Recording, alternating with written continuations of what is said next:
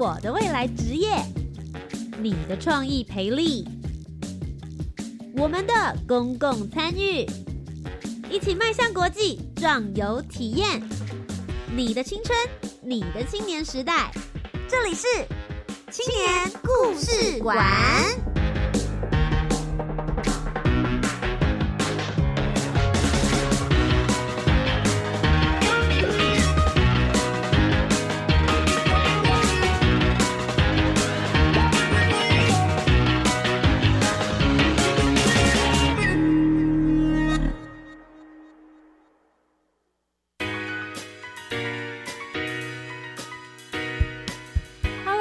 好，大家晚安！欢迎大家来到由教育部青年署以及教育广播电台所共同制播的青年故事馆。我是节目主持人涂杰。今天晚上要跟大家聊一聊什么样子的青年故事呢？我觉得故事从大家毕业的时候开始说起好了。很多人大学毕业或是研究所毕业之后，都会去想到底未来要做什么样子的工作比较好。很多爸爸妈妈都会跟你建议说：“哎。”我觉得去考考看公务员感觉还不错啊，可是有很多学生就会想说，公务员到底公部门里面在做一些什么样子的事情啊？其实你并没有真正有一些领域或是生活上面的人在公部门里面工作的话，你真的不知道他们在做些什么样子的事情，细节的工作内容以及环境到底是什么样子呢？教育部青年署其实就提供了一个这样子的机会给青年学子们。只要你是还是在学生的话，就可以来申请，在七八月份暑假的时间到公部门来见习。今天的节目当中为大家邀请到的，就是在去年度的时候七八月实习，大家都很开心出去 happy happy，他却花了两百个小时的时间待在了内政部移民署国境事务大队来实习的曹杰。大家听到这个移民署，听起来说哇。感觉很厉害耶，就是在海关处那边帮大家盖印章哒哒哒的那些人吗？到底实际上他实习的时候要做什么样子的工作，又遇到了什么样子的故事？大家会很好奇吧？他到底在哪里工作啊？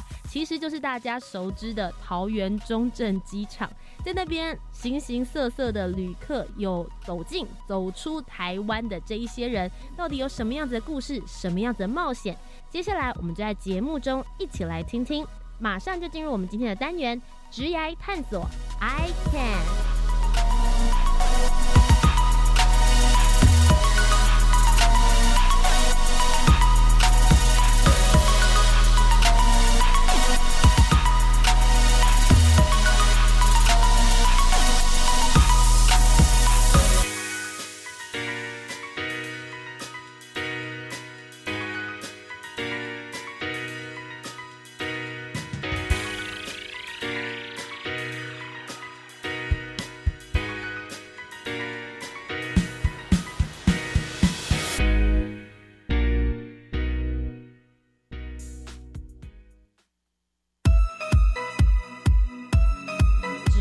体验。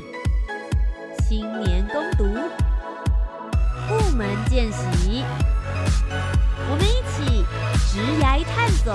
I can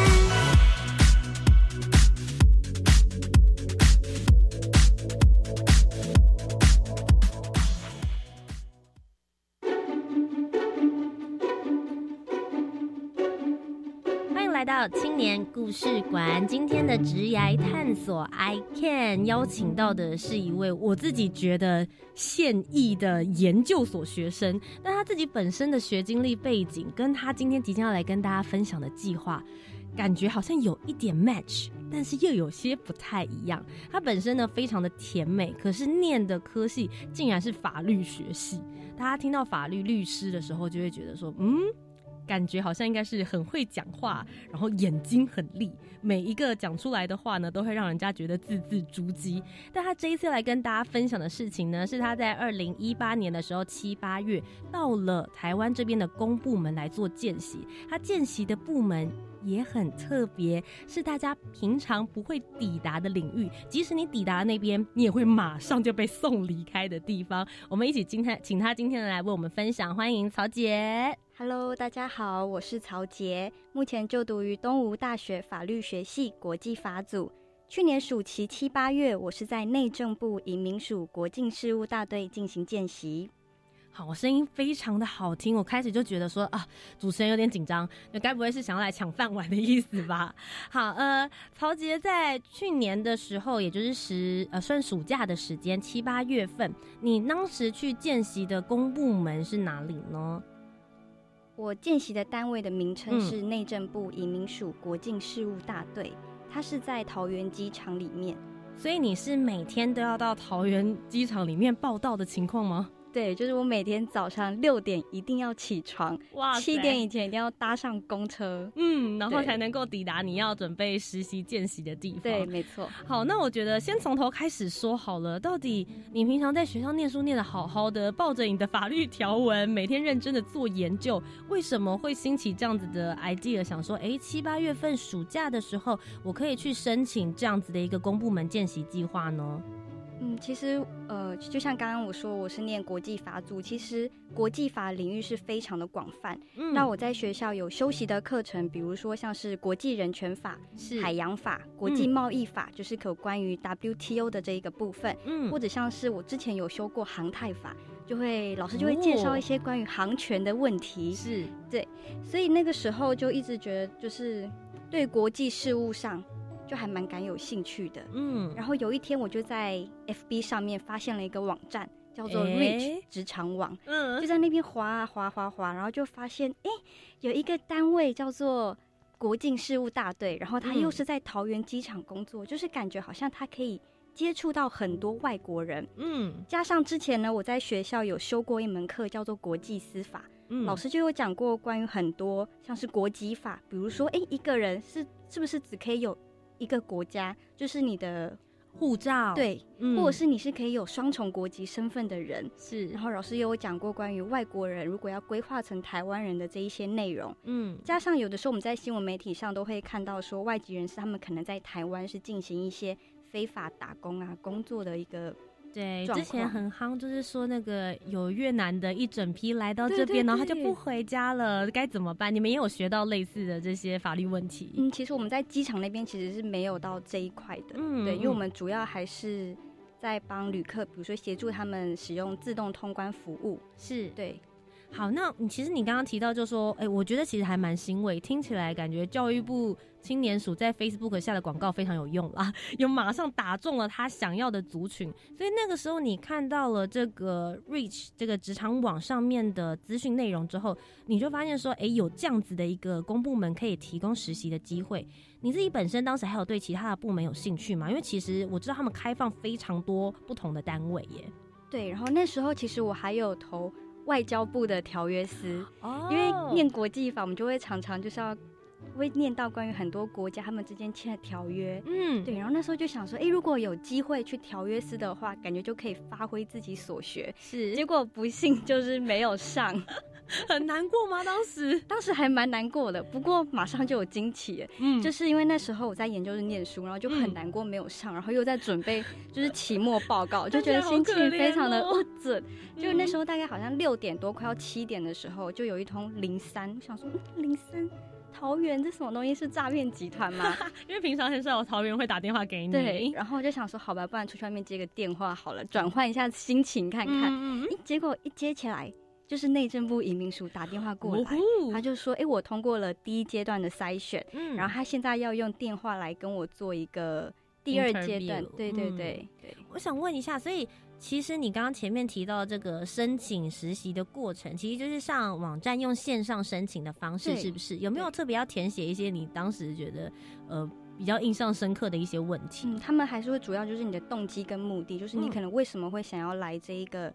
公部门进行见习，嗯，对。然后我记得我那时候有填到一个，是因为我还蛮好奇移民官的工作到底是在做些什么样的事情。对，因为感觉不单纯只是盖护照。就是盖章这样，对对对，不是像机器人那样子，所以就还蛮好奇的。好，所以呃，你在这个过程里面就填了一些你自己的动机啊，跟为什么想要，也许有你的自己的一些学经历。所以后来在电话面试 interview 的时候，你当时抱持着一个绝地重生的心情嘛？对，本来已经很绝望了，然后就没想到，哎，接到了另外一通移民署的这个通知电话。电话面试的时候，让你觉得印象比较深刻的问题吗？因为那时候。呃，学姐，因为我们在机场里面，我们都叫移民署的那一些长官们，我们都会称他们为学姐或是学长。嗯，然后学姐就问我说：“哎，那你为什么会想要来这个移民署进行见习？国际事务大队？”然后就说：“哦，我还蛮好奇，就是移民官来工作是不是只是盖护照干嘛？”嗯就是学姐一听到，她就觉得说：“呃，其实我们也不是在盖护照这么简单，其实他们还是有很多就是要注意的。”其他事项，对，嗯嗯嗯，好，所以你就透过了这个电话面试之后，终于成功的取得了实习生这样子的一个资格。接下来你实习是连续两个月的时间都在桃园机场吗？对，没错，两个月一共有两百个小时的时间。哇，好多哦！所以是一个月各一个小时这样子，一个月各一百个小时哦，各一百个小时，不好意思。所以一百个小时里面，你实际的工作内容都在做一些什么样子的事情呢？呃，两百个小时里面呢，主要会分成一百四十个小时是在外勤的部分，嗯，有六十个小时是在内勤的部分，是对。然后像是内勤，我们可能就是做一些比较简单一点的东西，比如说公文资料的一个传递跟建档的部分，嗯，对。然后像是外勤呢，因为我们是不具有公务人员身份资格的，是，所以我们是没有办法坐在查验台上面。盖护照，OK，所以本来想象中可以在那边很风光的感觉，对，pass。那你实际上面在外勤，你是在做些什么样子的工作呢？实际上面外勤就是在协助旅客如何使用我们台湾目前我觉得非常 fashion 的一个机器，对，叫做呃自，对不起，叫做自动查验通关系统，我们简称为 e 哦，你这个真的很方便，我自己本身就有申请。对，而且他你的工作就是在旁边吗？对，要协助旅客。对，哦，而且在这边跟大家稍微推广一下，申请这一个 e gate 是不用任何费用的，而且你只要申请过一次，你终身。都可以来使用，就算你换护照也没有关系哦。真的吗？所以连换护照的时候，因为我知道换护照后面不是会盖一个，就是这个是免用这个海关人工的部分，即使换护照它就会自动延续哦。对，没错。但除非就但是我们体态还是要稍微维持一下。如果我们今天哎突然就是太瘦了，或是可能有一点比较吃的比较好，对对对，那这时候可能机器就。没有办法辨识，对对，那这时候我们可能就要重新再来做一个了解。这时候就是要好好自我检讨的时候了，好不好？如果你是因为瘦了，那就恭喜你，开心的再去重新拍一张照片。如果你是因为吃太好的话，这个出去这一趟记得要稍微控制一点的感觉。对对，好。所以你实际当时的工作，第一个最直接接触的就是这个 e gate。那你自己是在旁边协助引导吗？那是出境还是入境呢？就是入出境都有，然后呃，因为目前呢，就是去年六月的时候，六月二十七号的时候，嗯，台湾跟韩国有签订了一个叫做台韩互惠使用自动通关了解备忘录，嗯，所以其实目前韩国人跟我们台湾人一样，都是可以一起来使用这一个 e gate 的服务，所以我们那时候其实也要来协助韩国旅客，对，因为他们跟其他外籍旅客会比较不一样的地方是，他们必须要。他们要先去申请，申请完之后还要在线上填写一个入境卡。嗯，然后因为这个线上的这一个版本其实是没有韩文版，嘿，只有英文英文中文吗？就是对，就是英文版本。OK，那一定会有很多韩国人 confused 了。对，很多可能韩国的一些大妈啊、大叔啊，对他们就是需要帮忙，因为像他们有时候可能会。不清楚，知道到底自己是要勾免签证，嗯，或者是因为他们有时候都会勾到有一个叫做 visitor，就是停留，嗯，对。那如果你一勾错的话，那那个没有办法继续往下。对对对对对，所以我们就必须在旁边就是协助我们的韩国人。嗯，也可以让他顺利的完成。我有问题，像现在，因为我自己真的是这一次透过访问你之后看了资料，我才知道说，哇，原来现在对于就是韩国人进来台湾观光这件事情变得这么样子的方便。你实际在实习的过程中，七八月份一百四十个小时在外勤。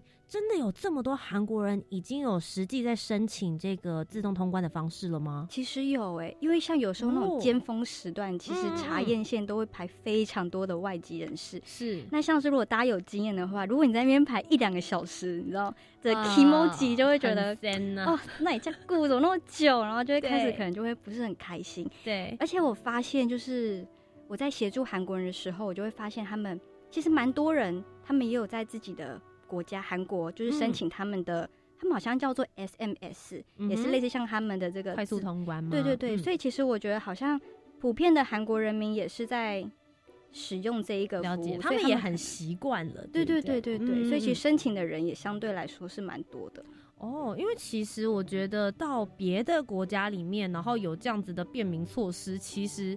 对于台湾来说，我觉得是一个非常棒的一个政策。可是，并不是有办法说落实到每一个旅客都了解这件事。这个时候，你们的引导其实就还蛮重要的。对，就是我们看到韩国籍旅客，我们就会来跟他哎来宣传一下，就说哎呀，这是免费的啊，就是可以来办呐。你自己本身有学过一点韩文是？那时候就是有，就是那时候哎，那时候在机场的时候是学了大概十个月的韩文。是，对，有实际可以拿出来使用吗？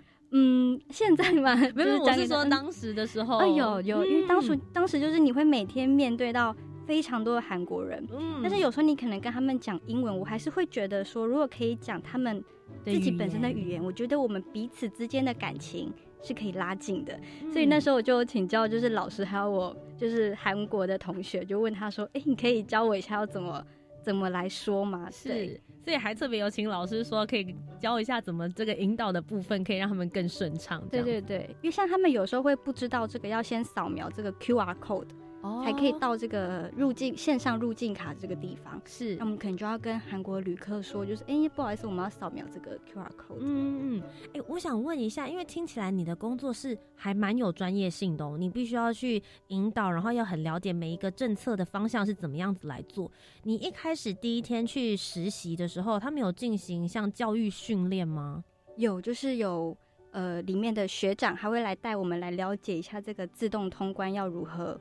来使用，以及如果我们面对到旅客，他们可能卡关，就像我刚刚说，如果今天旅客变瘦了，或是可能去国外就会吃的比较好，然后机器可能就会感应不到，就是他们就会卡关卡在里面。那这时候我们要来如何解救他们？嗯嗯，对，其实学长那时候他们都有教。你们那个时候在这个七八月份，也就是去年这个年度，有多少实习生到这个桃园机场的移民署这一边进行实习呢？我们这边一共有四位的见习生、实习生，对，所以等于是都是你们轮班吗？还是没有？我们分属在不同的分队，嗯，所以像我是在桃园机场二队，嗯，那二队就只有我一位见习生，哎，对，所以你是里面最。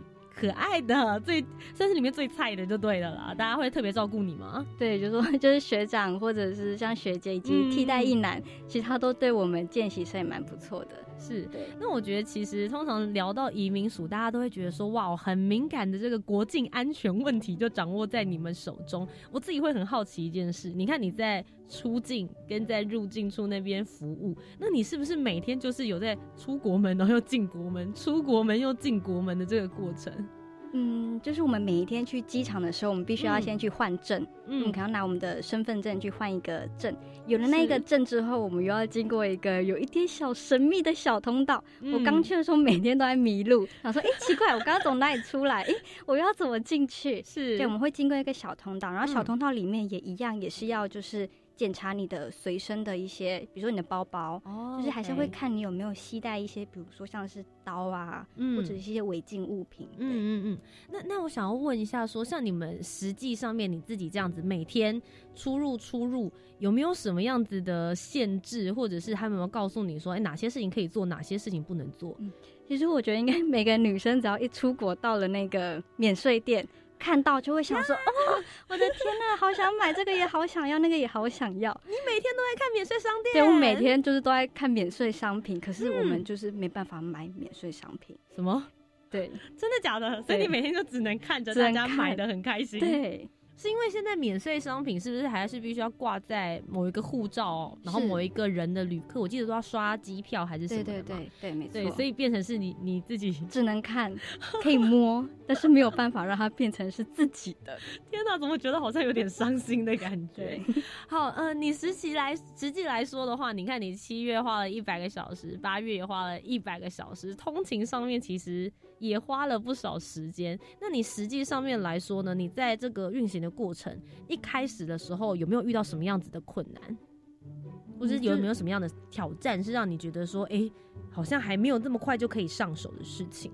嗯，像我记得我第一天的时候，因为第一天早上就是做一些教育训练的一个部分，嗯，然后那一天下午的时候我就遇到了一名旅客，他就是卡关，他护照刷过了，他就卡在里面。然后他长得很漂亮哦，很高哦，就感觉很像 model 那样子哦。嗯，然后他卡关之后，那时候外面就只有我一个人，就站在外面。然后他就突然之间就开始说：“怎么搞的，小姐？好凶啊！”非常的凶。然后我当下就其实真的有一点吓到，因为我第一次面对到这一个问题。对，而且第一天。对，然后这时候我就用一种非常可怜的眼神，就是看着就是替代役男学长，然后学长就赶快就是跑过来，嗯。来帮我处理这一个事情，拯救你就对，因为我们一定要等到那个里面那个会亮一个红灯，嗯嗯嗯，红灯亮了，我们才可以再请旅客出来重新试一遍。是，只要里面的红灯没有亮，我们就不能够做任何事情，对对对，否则这旅客可能未来在入出境要使用的话，可能会有一些困难了。对，所以我们有时候都要面对，就是旅客就是。他们自己很紧，因为通通常在出入关的时候，如果他被卡在里面，大家应该会很紧张吧？想说现在到底发生了什么样子的事情？对，没错，而且又在那一个小空间里面，对，相信每一个人都会觉得哦，好有压力，真的。而且我，但是我觉得在里面遇到咆哮这件事情，听起来超可怕的，因为这就是真的面临在第一线的时候，尤其是移民署，有时候我觉得他处于一个。两种职务，一个是你在保卫这个国家海关的安全，但第二个同时之间，像你在做的工作，其实又是服务业的一种。对，没错。所以你到底是要用一种哈，我要保卫这个这个地方的一个安国土安全，所以我必须要非常严格的筛选，还是是说你今天是这个进来的旅客，我要服务你，让你好好的通过这条道路，然后保持着开心的心情出国，或是开心的心情。进来台湾玩，对我觉得你们等于是第一线，他们一接触到台湾的第一个要件。对，没错，而且像是外籍旅客，有可能我就是他们第一个看到的台湾人，我给他们的印象有可能会是他们未来在台湾旅游这段期间一个非常重要的一个起头。对对，对你对他们来说，你就是第一个台湾印象。他今天。Facebook 第一个 po 文，台湾觉得怎么样？哦，今天过那个 e get 的时候，非常非常亲切的小姐，可能你就是成为他们的第一个印象了，对不对？好，听起来感觉曹杰在这个公部门实习的过程之中，有非常多有趣的小故事。究竟他在移民署这边实习的时候，还有什么样子的挑战冒险故事呢？我们休息一下，等一下继续回到我们的青年故事馆。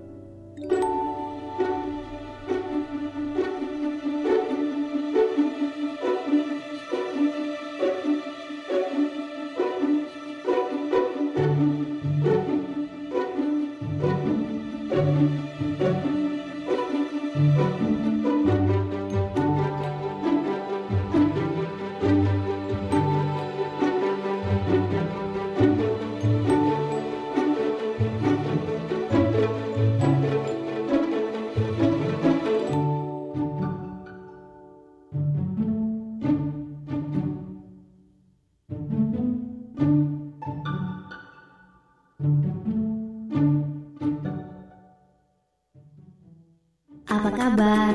Apa kabar? Terima kasih, terima kasih. 嘿，快点来跟我们一起酷学印尼语！Ayo belajar bahasa Indonesia. Ayo. 每周一到周五早上七点二十分，教育电台全国联播儿童节目，说印尼语真酷，大朋友小朋友一起说说看吧。Apa kabar？妹啊，你手上一大堆文件，干嘛用的？我才要问你手上怎么这么空嘞？不是免签证待遇吗？所以拿着护照就好啦。老哥，免签证不代表可以直接入境，如果没有备齐旅行证明文件，很可能无法通过海关审核而被拒绝入境哦。先生，请出示你的回程机票、旅馆定位记录跟财力证明。妹，就我！哎呦，才不管你呢，我一个人先入境啦。以上广告由外交部提供。哎，你又喝手摇杯当午餐哦，很不健康哎。反正热量跟一顿饭差不多啊。含糖饮料只有热量，没有营养素，而且饮料里的糖吃多了，不只会让人变胖、长青春痘，还会影响身体健康哦。什么这么严重？你怎么知道的？因为教育部学校卫生资讯网的减少摄取含糖饮料教学手册有教我们减少糖饮，健康没烦恼。以上广告由教育部提供。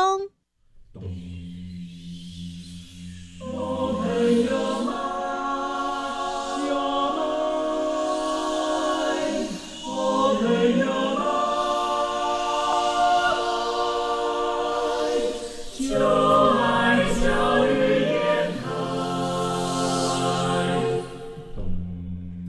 我们是台北室内合唱团，您现在收听的是教育广播电台。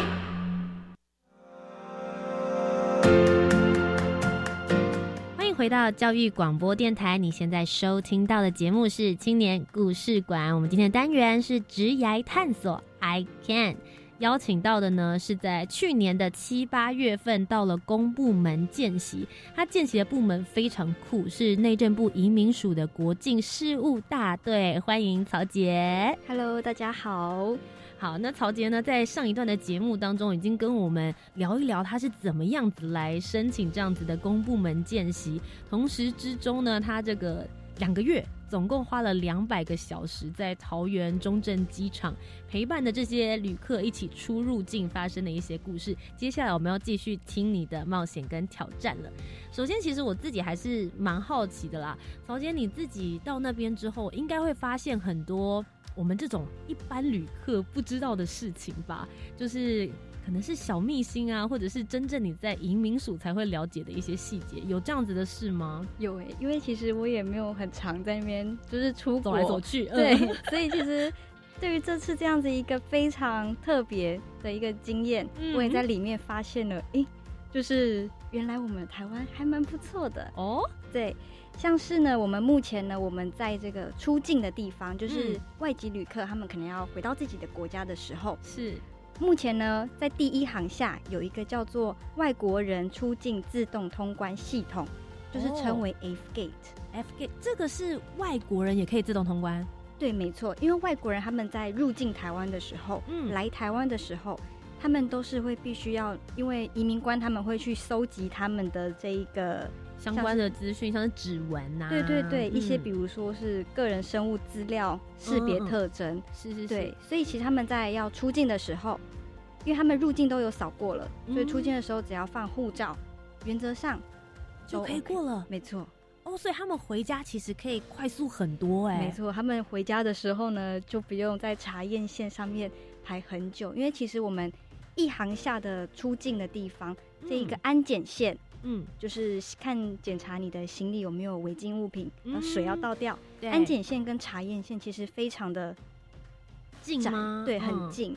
所以其实有了这个 F gate 的时候呢，外国人就不用排很长的，就是的队伍。对对。所以其实我觉得对于观光上面的推动也是有非常大的一个帮助。对，没错。然后另外你之前也有提到，就是说我自己不晓得的事情，像比如说有一些外籍生，他可能来念书或者是来工作，他持长期的居留证也可以通过 E gate，是不是？没错，像是有持有居留证的。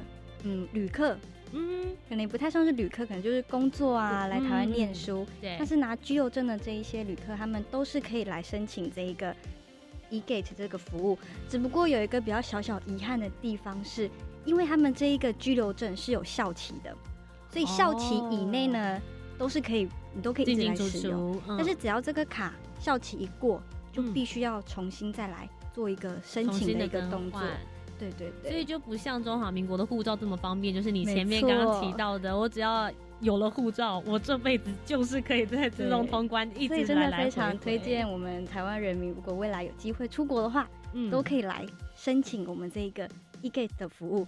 只不过要记得，就是你要携带这个身份证，或者是健保卡，或者是驾照。因为像有时候呢，有一些旅客可能就会忘记带，然后就会说啊，他就错失了一个这样子的一个。可以申请的机会，哇！你现在真的是如数家珍，简直就可以当做他们的这个宣传小大使、代言人了，很厉害。对，因为其实你很多细节都已经了解的非常的清楚，而且讲的也很直接，就是说哦，只要这个、这个、这个，你就可以来做申请了。你完全就是可以直接接之后接着当公务人员的感觉，而且在这边就可以像台湾现在有一些人是持有常客证，他们可能来台湾是一年超过三次以上。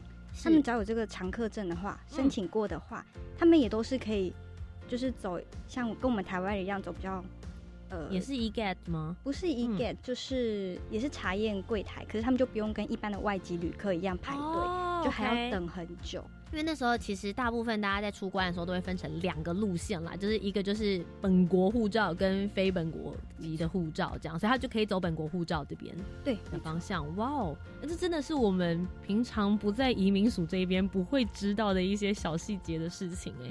那你自己本身在这个实习的过程之中，有发生什么让你自己觉得印象比较深刻的小故事吗？有。就是我记得有一天好像是下午的时候吧，嗯，然后因为我刚好跟有另外一个搭档是大三的一个妹妹，对，嗯妹妹，对，OK OK，连硕硕士生的，对，OK OK，可以可以可以，你是硕士生可以叫大学生妹妹，对，有一个对我来说就统称你们都妹妹，叫我阿姨好了，自我放弃。好，这个你跟这个大三的妹妹。一起，你们在做些什么样子的工作？那时候我就在服务旅客，在那时候是在入境的地方，是在服务旅客使用自动通关。然后妹妹就突然叫了我一声，嗯，我想说，嗯，发生什么事情了吗？然后我就走过去看，就看到一个非裔的，皮肤非常的黝黑哦，他还戴了一个帽 T。嗯，我那时候还想说，嗯，大夏天的你还戴什么帽 T？又 hip hop，对，就说哦，不会很热吗？嗯，对，然后。我就问他，我就用英文问他说：“哎，有没有需要，就是哪边需要帮忙协助的地方？”嗯，他呢就对我比了两个手势。第一个呢，他就在耳朵的地方，嗯，比了一个叉叉，嗯，叉叉，又在这个声音的这个地方，喉咙这个地方又比了一个叉叉。我看了，我想说，嗯，什么意思？他说：“哎，不然我也来跟着再比一次好了。”我就想说：“哎，那我就也比了，哎，耳朵一个叉叉，嗯。”声音这边也比了一个叉叉，他就对我点了头。嗯，然后我那时候就在猜想，他有可能是听不懂英文，或者他有可能是英雅人士。哦，有可能。对，接着呢，他又对了我比了一个动作，他就比了肩膀这边，就是像在比他后背包这个地方。是，然后他就蹲下去，比了一个举起东西的这个动作。嗯，对。然后我那时候就在想啊，因为我们在入境的地方，嗯，那他应该是要问他要去哪里拿他的行李。哦，哎，你们简直像是在玩比手画脚，哎，对我当下顿时就突然觉得，哎，原来我在阅读肢体语言的部分好像蛮厉害的，很有这方面的天赋。对，然后那时候我就跟他说，哎，那我们还我就用笔的，然后也就是讲了英文，我就跟他说我们要出去之后下楼才可以拿行李，就同时边讲边比拿行李的这个动作。是，他看完了之后，他就对我点了头，然后比了一个赞。嗯哼，这时候我就突然觉得，我是黄皮肤，他是黝黑的皮肤，对，黝黑的皮肤。但是我们两个人，我不懂他的语言，嗯，他也不懂我在说什么。可是我们可以跨越肤色，嗯，跨越语言，嗯，然后我们眼神这样子的交流，肢体的交流，然后来去抓到彼此要的东西。对，然后我就突然觉得这种感觉非常的特别，嗯。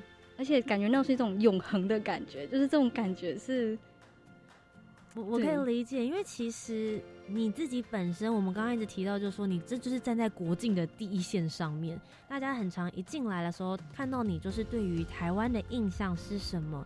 但是这种面对面之间的交流是一个很特别的方式，所以很多人都会讲说啊，可能不论是你做电子的方面的东西啊，你今天在网络上面认识一个人或跟一个人沟通，还不如你直接见到他。对，没错。嗯，所以其实你自己本身就真的有体验过这样子的一个过程，语言不通，可是你们还是依然能够尽量的去想办法让知道彼此的意思是什么。没错。你这自己本身在做完这件事情之后，应该有没有特别觉得，其实语言某方面来说也是还蛮重要的一个呃历程，大家应该要去更努力的发掘自己这方面的潜能。我觉得语言真的很重要诶，因为像我自己本身不会越南越南话，是我也不会泰语，但是越南人跟泰国人来台湾观光的人是非常多。那有一次在出境的时候，我就当下我有一种感觉，就我顿时好像在越南跟泰国，因为就一群 越南人就包围着我，嗯，然后就开始然后我就想说，呃，你在恭喜你在讲什么东西，我听不懂，然后。他一脸茫然看着我，我也就是一脸茫然看着他。对，所以其实我觉得，如果我会越南越南话，或者是泰语的话，嗯，或许我们会有不一样的，就是一些火花出。所以后来我回家，我就有去学了。我就因为通常就是他们会走错方向，我可能就比一个方向跟他说直走。嗯，然后我就学了越南话跟泰语，就是一个叫做，就我发音可能不太标准，没关系，没关系。就这个叫做 d e t o n Deton 就是对，有一点像是我们对对对对滴滴嘎滴滴烫雷那种感觉。来一个叫做东拜，东拜不要买不要买是什么？有点对我发音可能不太准确，但是我那时候就是回家就是赶快问了一下这个 Google。嗯嗯，对，就恶补了一下简单的这个方向要怎么样来对他们的指引，不然下次我就也很难，就是跟他们说到底要怎么样。嗯嗯，我觉得你自己本身其实应该就是很好学的人呢，你是很会解决问题的人，因为我相信有很多人去了。这样子的工单位去实习之后，对他来说，他就是啊，我看一看，我拿一拿我要的经验，或者是哦，别人没有办法做到的是，我来这边哎实习，站在这边好像是在看管这个国门。可是你实际上面真的是有看到这些旅客的问题，然后你会去解决。你平常在大学或在研究所里面的时候，你的个性本来就比较偏向这样嘛，就是一旦遇到问题的时候，你会自己去提升自己的能力，然后想办法去解决这件事。其实我觉得我是有一点害羞。在我去之前，其实我是有点害羞跟缺乏勇气，嗯哼，还有坚定心的一个人。哇！但是我在那边，我不肯因为我自己的就是啊柔软还是什么，然后就说啊没关系，那你过就没办法。我们还是都是要按部就班的来，怎么样就是怎么样。嗯，对。这其实对你来说，反而实习是教会了你怎么硬起来。对对，有某一部分是这样，但当然蛮多时候。我们也是要很柔软，因为我们不是就还蛮希望，就是外国旅客对台湾的印象是好的。嗯，对。其实我蛮讶异你会这样觉得你自己，因为我今天透过访谈的过程，至少到现在为止，我没有特别觉得你好像是一个很害羞，然后不敢表达的人。同时之间，我觉得你会去申请这样子的公部门见习计划，就是踏出去。自己原本的那个环境非常重要的一步，这个是非常需要勇气的一件事情，所以我真的是要鼓励你啦。你也许真的有经过了这个见习之后，你自己在内心上面也有所一些成长跟改变。嗯，那我想要问一下，就是其实像发生了这，其实在这个两个月里面，你会发生非常多的事情，里面刚好提到你会有挑战，会有挫折，有旅客跟你咆哮。那应该有一些让你觉得哦好温馨，然后很有成就感的时刻吧？有有，而且我觉得这种时刻是多过于旅客对我的咆哮的。真的吗？对，因为我觉得其实大部分旅客都是非常的友善，不管是我们台湾人或外籍旅客。嗯，像是我记得有一次，那时候七月的时候好像有一个台风，嗯，然后那时候台湾好就是我们北部好像一直下雨。对对，然后。就有一名旅客，他要回国的时候，然后他还跟我嘘寒问暖了一下，他还说：“哎呦，最近雨下的很多哦，你在上班来的过程就是很辛苦啊什么的。”我就觉得哦，当下就觉得我的天呐，好 sweet，心暖暖的。我觉得有时候真的是大家对于服务的人员，你有的时候一两句不经意的关心，大家就会觉得说：“哇，今天一整天工作心情都很好。”哎，而且像有的时候，像是因为像很多阿公阿妈，嗯。他们可能第一次出国，或者是他们可能其实可能出国了很多次，但是他们对于这种 e gate 这种比较科技一点的东西，有时候其实会不太知道要如何使用。嗯，所以当我如果有遇到一些阿公阿妈的话，我会蛮主动，就是我会自己过去来问他们说：“哎，我跟我教你们要怎么样放护照。”嗯，对，因为放置护照也是有美感的，哎呦，小技巧。对，不是说哦，护照放上去就可以了。对对。然后像是阿公阿妈就会跟我说：“哎呦，列台多就亲切的呀，什么什么。”然后甚至因为我台语讲的不标准，嗯阿公阿妈还会说：“啊，给我几挂台语哦，唔通安尼哦。”对，我就觉得阿公阿妈非常的可爱，很好笑。他们把你当孙女的感觉吧，就好好的在跟你聊，想说哦，难得有这个这么小的这个年轻人，好好的在跟他们聊这个台语的部分，很努力，对，想要服务他们的这个过程。所以像很多旅客，他们在整个完成了 e gate 这一个步骤出去之后，嗯，旅客都还会跟我拜拜啊，挥手，哦。然后我就觉得哦，就觉得非常的感动。觉得自己的用心有真的好好的传达到对方的心里，对我觉得他们有感受到我对他们的热情，嗯的这个感觉。我觉得其实听到你这样分享的时候，我真的要再一次给你鼓励。如果他真的有感受到你的热情，表示你的害羞，你真的是有好好的把他们藏在心里，真的有好好的把这个台湾人的精神，无论是好客还是亲切，都有传达给这些旅客。那其实呃。两百个小时的见习，我觉得算是还蛮长的，等于是你把你的。所有的暑假都砸在这件事情上了。对，但是机场还不错，可以吹吹冷气。我们要环保一点，去机场大家一起吹冷气。竟然是用这样子的方式来做环保吗？大家暑假没事情做，也没办法出国的时候，就去机场好了。大家在那边好好的做作业，也很不赖。你自己实际在里面啊，待了两百个小时的时间，你觉得透过这两个月的见习，你自己有什么样子的成长跟学习吗？有诶，就像我刚刚说，就是我比较不会害羞，因为像我之前应该说，我可能比较是一个闷骚型的人，就我对于第一次见面人，我可能会很害羞。但是因为在机场，有时候 e gate 使用的人突然会很多，因为大家一下飞机，嗯，就是人潮就跑来了。对，但是所以有时候每一个 e gate 的后面都会排非常多人。是，那因为像有些旅客，他们可能会不知道，其实我们在使用的时候，还是会建议他们把这个护照套。给拿下来，嗯，对，所以呢，我就因为人很多，如果每一个人就是都有护照套，就多了好几秒了。对对对，然后后面旅客可能心情就会想说：“哎呀，有个加固怎么这样？” 对，所以我就会想说：“好，那我要鼓起勇气。”嗯，然后我就训练我自己，就是我要在很多人的面前，我可能就要跟他们说。不好意思哦，我们要先把护照套给拿下来哦。嗯，好像是韩国人，我也是会跟他们说，哎，combo post 就是 post say 哦，把护照套给拿下来。嗯嗯，对。哦，其实这个实际上面来讲，除了你把你刚刚讲的，就是表达能力跟对大家一次对很多人讲话的这个勇气训练之外，语言方面你刚才也提到了，韩文也用到了，英文也用到了，然后也学了一点点的泰文跟越南文的方向指引嘛。所以其实也很明显的可以看到你在语言方面其实是有提升的，对不对？对，我觉得因为毕竟桃园国际机场嘛，嗯，就是非常多不同国家的旅客。嗯，那你自己本身呢，在面对这些旅客的情绪管理方面，你自己觉得在这方面你的应对也有没有变得比以前更好？有，因为我觉得我刚开始前一个礼拜、前两个礼拜的时候，旅客如果对我说了一些，他可能会说。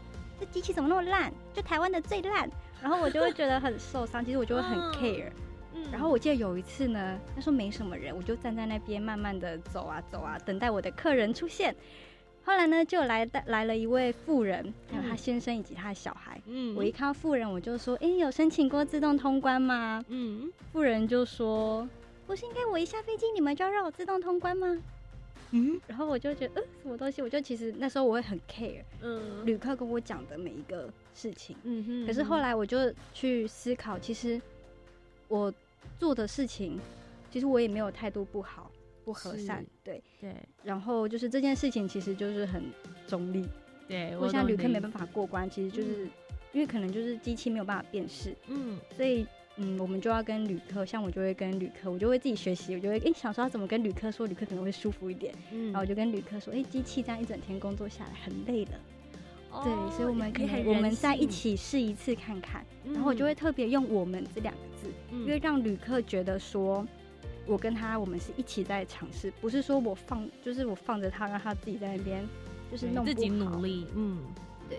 我觉得其实这个沟通真的像你刚刚这样表达起来之后，我就觉得很舒服，会觉得我们真的是一起在努力这件事，而且机器不好或者机器有一点点当掉，不是你的问题，当然也不是这个旅客的问题，所以我们可以一起想办法来解决这件事。我就会告诉自己不要有过多的妄想，因为有时候我们可能就会说旅客这样骂，我们就想说啊，旅客不喜欢我们，旅客觉得怎么样，就会觉得很难过。但是我后来就觉得，哎，改变一下心态，我们的态度正向一点，乐观一点。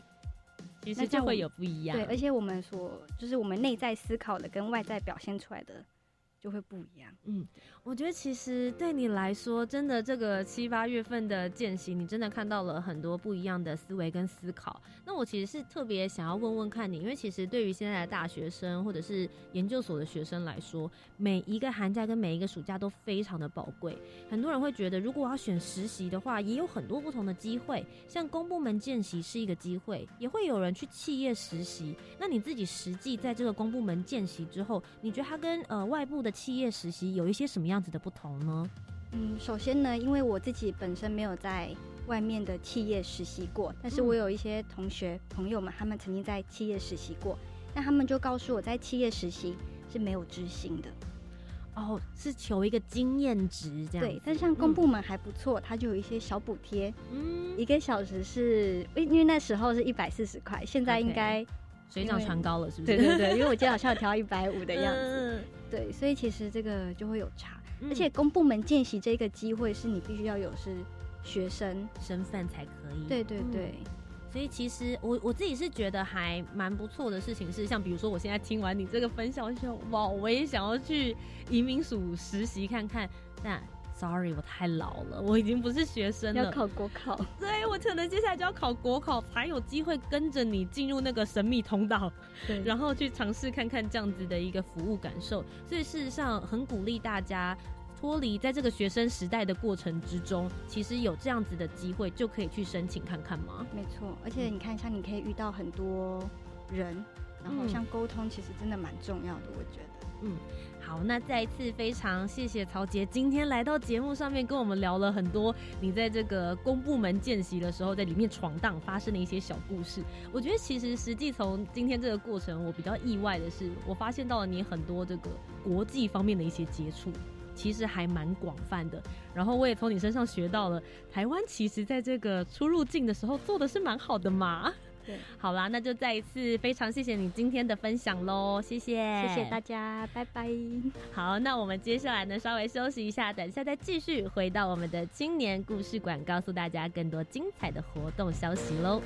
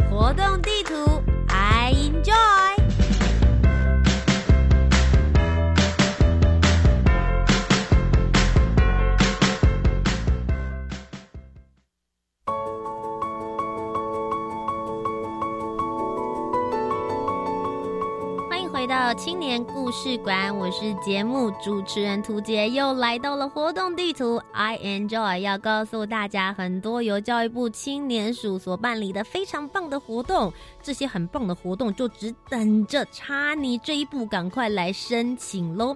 那今天呢，其实节目当中我们请到了曹杰来跟大家聊一聊他到公部门见习的事情，不知道大家听了之后是不是会觉得说，哦。好像很不错哎，我也想要去移民署那边试试看，可以认识很多的国际旅客，同时之间呢，也可以一探中正桃园机场这一边的一探究竟，看看他们到底是怎么样子的运作模式。那确实你是有这样子的机会哦。接下来一百零八年度的大专生公部门见习计划呢，就已经。正在如火如荼的开跑了。那目前其实已经在开放各个职缺呢，呃，在这个网络上面让大家来进行登记了。由各个部门呢会陆陆续续再把这些所有的职缺开放的更完整。请大家，如果你真的有兴趣的话，现在就是 right now，赶快。打开你的电脑，打开你的智慧型手机，现在就是上去登录的最好时机了。那我们目前报名呢，就是到额满为止哦。也就是说，刚好你的公部门已经全部登记完毕了，那就 I'm sorry，你只要等到下个阶段再来了。预计在三月初就会全部额满了，所以大家可以现在赶快到网络上面去报名，到 Rich 职场体验网都可以找得到相关的讯息喽。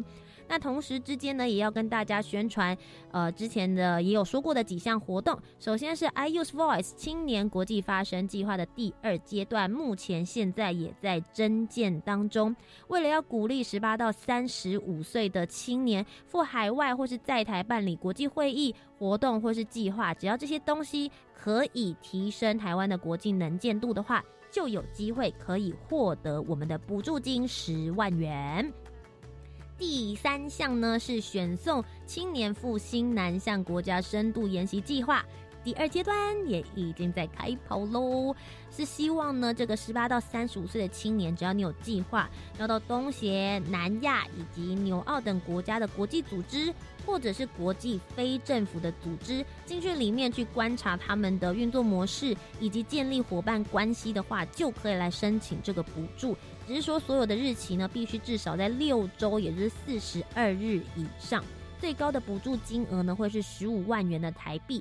呃，现在申请的时间是从你现在听到开始，一直到四月三十号都有机会可以来提出申请。如果任何问题的话，也可以到教育部青年发展署的官网，也都可以找到相关的讯息哦。那今天的节目呢，差不多就到这一边告一个段落了。非常谢谢大家呢，每周三晚上的七点零五分到八点钟准时收听我们的节目。相信大家其实可以从从节目里面获得很多青年。的故事，青年的声音，当然也可以透过我们现在的活动地图，I enjoy，发现很多给青年的机会。希望大家都要好好的把握自己十八到三十五岁的黄金区间啦！非常谢谢你们的收听，我是节目主持人涂杰，我们下周见喽，拜拜。